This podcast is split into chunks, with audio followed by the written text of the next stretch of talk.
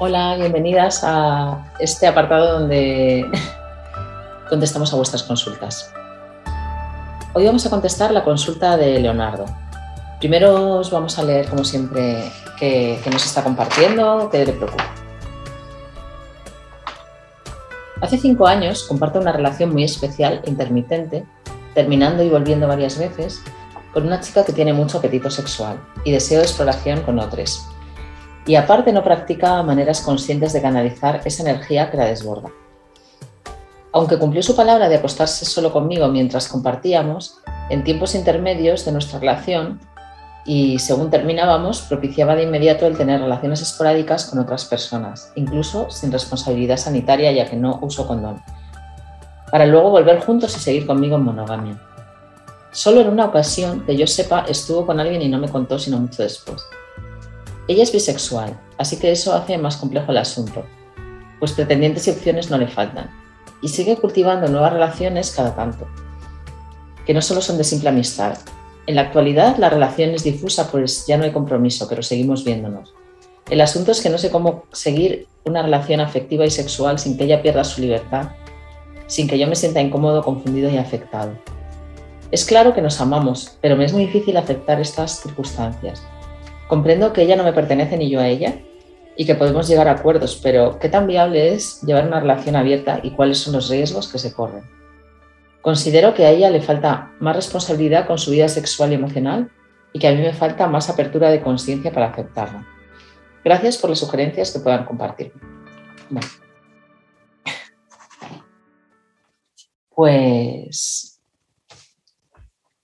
una consulta de las que nos llegan mucho, ¿no? De tema pareja, pero bueno, bastante, que, hay bastante tela que cortar aquí. Así que, bueno, arranca tú que has tomado notas. Bueno, a ver, varios temas, varios, varios temas interesantes. Primero, eh, dices que la chica tiene mucha energía sexual, pero que no, eh, mm, no, no, hace, no lo comparte de manera consciente o no hace prácticas sexuales conscientes para, para Canalizar. Para canalizarla. Bueno, eh, no sé si, si, con esto te refieres a, hacer sexo más tántrico, más consciente, más espiritual, más sentido, versus otras prácticas más a lo mejor brutas, que pues respecto a lo mejor más BDSM ¿no? Más de dominación, no sé si se refiere a esto. Eh, Porque dice no, no, que no, que no, digamos, que no, que no saca su energía sexual de manera consciente. Bueno, no sé qué te refieres con esto, pero eh, la energía sexual es una energía sexual y nosotros no tenemos una moral de, de qué manera se, disfruta de eso. Eso, por, eso va a empezar. Eh, seguramente si tienes prejuicios con, una manera de compartir energía sexual, haya un rango de aprendizaje para ti eh, en ese sentido también. ¿Vale? Vamos a ir parte por partes desgranando un poco esto. Eh, por otro lado, otra cosa que, Entonces, bueno, llevas cinco años con una relación intermitente y cuando es intermitente, pues la chica eh, mm, pues tiene relaciones con otras personas eh, y no utiliza condón. eso es un riesgo, evidentemente, un riesgo importante. Un riesgo importante. Entonces, bueno, mm, ya sea, sea como sea la chica o tal, eso uno lo puede permitir por una cosa de salud propia. o sea, es un tema de si tú tienes claridad y ella no, pues tú tienes que poner un límite ahí. Sí, sobre todo no compartir fluidos con una persona que, digamos que se está jugando su salud. Entonces, si, si con otra persona no utiliza condón, contigo sí. Básicamente. Vale, voy en parte por parte porque el tema es complejo y hay muchas cosas. Sí, hay cosas que son de conciencia y hay cosas que son directamente de, educación sexual. Efectivamente. O sea, que, que digamos que hay algo tan sencillo como hacer un pacto de fluidos y cada persona pues debería hacerlo con una sola persona porque si no ya nos estamos poniendo todos en riesgo. Entonces, si ella comparte fluidos con otras personas, no los compartas tú. Y por eso por lo menos te proteges, ¿no? Sí. Eh, tú tienes, ahí sí que tienes el poder, ¿no? Protégete tú. Y luego, bueno, tampoco, o sea, ya ella, pues es que no tienes control, desgraciadamente. No tenemos el control sobre otras personas. Querríamos protegerlas de cosas, pero no podemos, ¿no? Eso es así. Entonces, eh, se ve que a la chica, pues eso, le gusta, tiene mucha energía sexual, disfruta del sexo, disfruta de diferentes modalidades, diferentes combinaciones y permutaciones eh, sexuales. Bueno, eso está bien. De ahí seguro que tú puedes aprender algo, ¿vale? Seguro, seguro, seguro que puedes aprender algo ahí.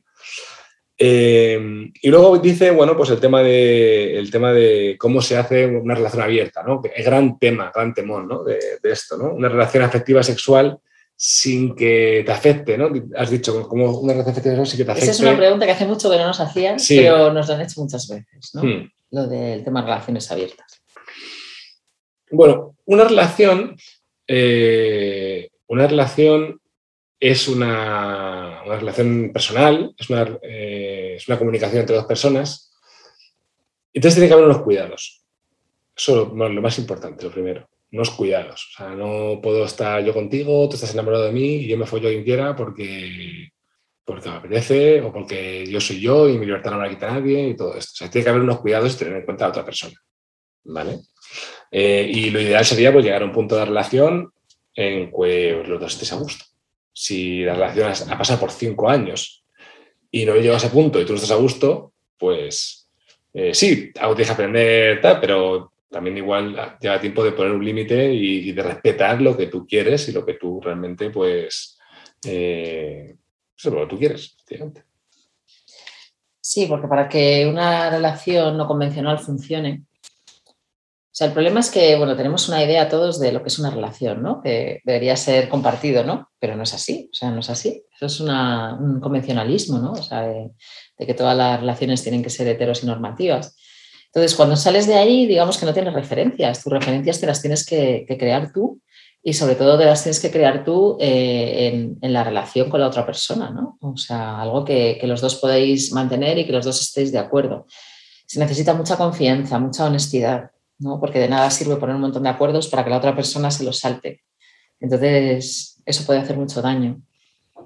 Tienes que tener un grado de confianza en, la otra persona y, y además, eh, digamos que tú también responder siendo una persona confiable. Y bueno, yo, te, yo si pudiera aconsejaros, ¿no?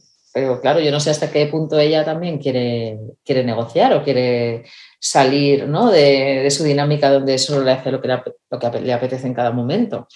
Claro. Si ella quisiera salir, pues, eh, pues yo te aconsejaría que, pues, que negociéis y sobre todo que siempre se va al ritmo del que va más lento. Haz así. O sea, en la apertura siempre vas, o sea, si tú quieres eh, que tu pareja funcione y no cargártela en la apertura, tienes que ir siempre eh, al ritmo del que va más lento. Y la otra persona, pues, priorizar la relación y, el que, y el que va más lento, pues simplemente ir pues cuestionando sus límites cada, cada X tiempo, ¿no? No decir, yo puse este mi límite de que no me voy a mover, no, venga, yo voy a poner este límite porque ahora me siento más cómodo así y luego pues lo voy, digamos, cuestionando y atravesando un poquito de decir, venga, a ver si esto que me protegía de algo ya no me protege de nada y solo me está limitando, ¿no? Y pues de esa manera puede haber un crecimiento común que sea muy interesante, ¿no? Porque ella va a aprender a ser un poco más responsable y tú vas igual a abrirte a un placeres que ni estabas, que ni estabas abierto y que luego te puedes sorprender. Pero claro, para eso tenéis que querer los dos. Y por lo que me cuentas aquí, no sé, eso es lo que me causa duda. Sí, efectivamente, ese es el tema. Yo también estoy ahí, no sé qué tipo de relaciones qué, tipo de relación eh, queréis los dos o os estáis los dos enfocados en lo mismo.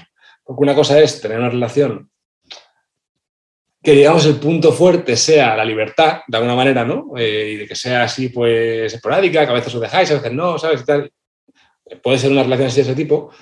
O puede haber un, o puede haber un amor, un amor profundo entre los dos, que tiene que ser compartido, evidentemente, de las dos partes. Si hay un amor profundo entre los dos, entonces ahí, eh, entonces ahí os tenéis que agarrar ese amor.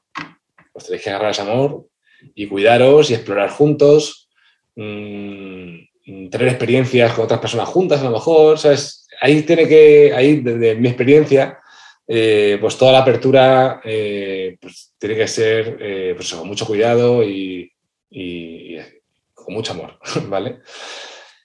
Pero claro, no sé si estáis en esto o estáis en otra cosa. Porque si hay mucho amor, si hay mucho amor, pues las cosas que, que dañen ese amor se van a evitar. Se van a evitar por las dos partes, ¿no? Si no hay tanto amor, si no hay amor, pues entonces, bueno, pues sí, os lleváis bien, os divertís, eh, podéis, os ayudáis, pero realmente os vais a hacer daño porque no sois prioritarios uno para el otro, sino que hay otras, experiencias que, que priorizáis más que, la conexión con el otro. Entonces esto es muy importante, ¿no? Eh, y si queréis fortalecer ese amor, pues tener más experiencias íntimas, eh, estar presentes el uno con el otro. Entonces, claro, como no tengo tampoco mucha información, no sé en qué momento estáis. Eh,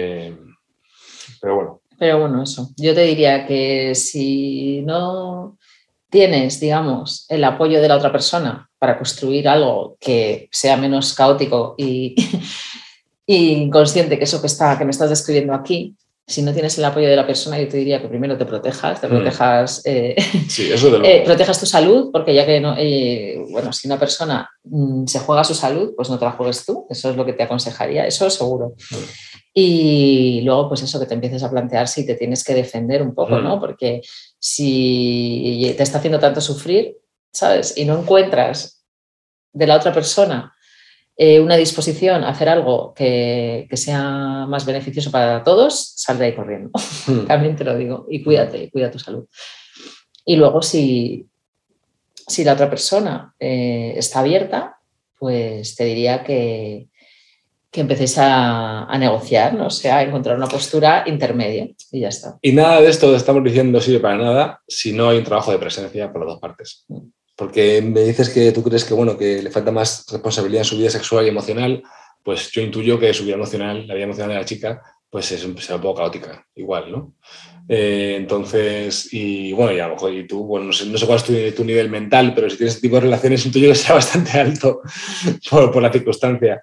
Entonces, eh, hacer el trabajo de sentir el cuerpo el trabajo de conciencia, de sentir el cuerpo, de parar la mente, de ver las cosas como son, no proyectadas, ¿no? porque las proyecciones son malas para todo, para llevarte a situaciones que realmente no quieres, para tener celos cuando realmente no pasa nada, o sea, todo lo empeora, ¿no? Entonces, cortar la proyección mental, disfrutar de vuestro momento juntos y sentir qué es lo que realmente está pasando en tu cuerpo es capital para que todo esto pueda llegar a buen puerto. Eh, tanto para bien o para mal, o sea, tanto para cortar como para construir algo mejor. Entonces, eh, el trabajo tántrico es básico. tántrico en cuanto a conciencia, básico. Bueno, muchas gracias por haber compartido esto con nosotros y espero que nos escuches e incluso que nos des feedback de qué tal te ha venido esta respuesta. Muy bien, abrazos.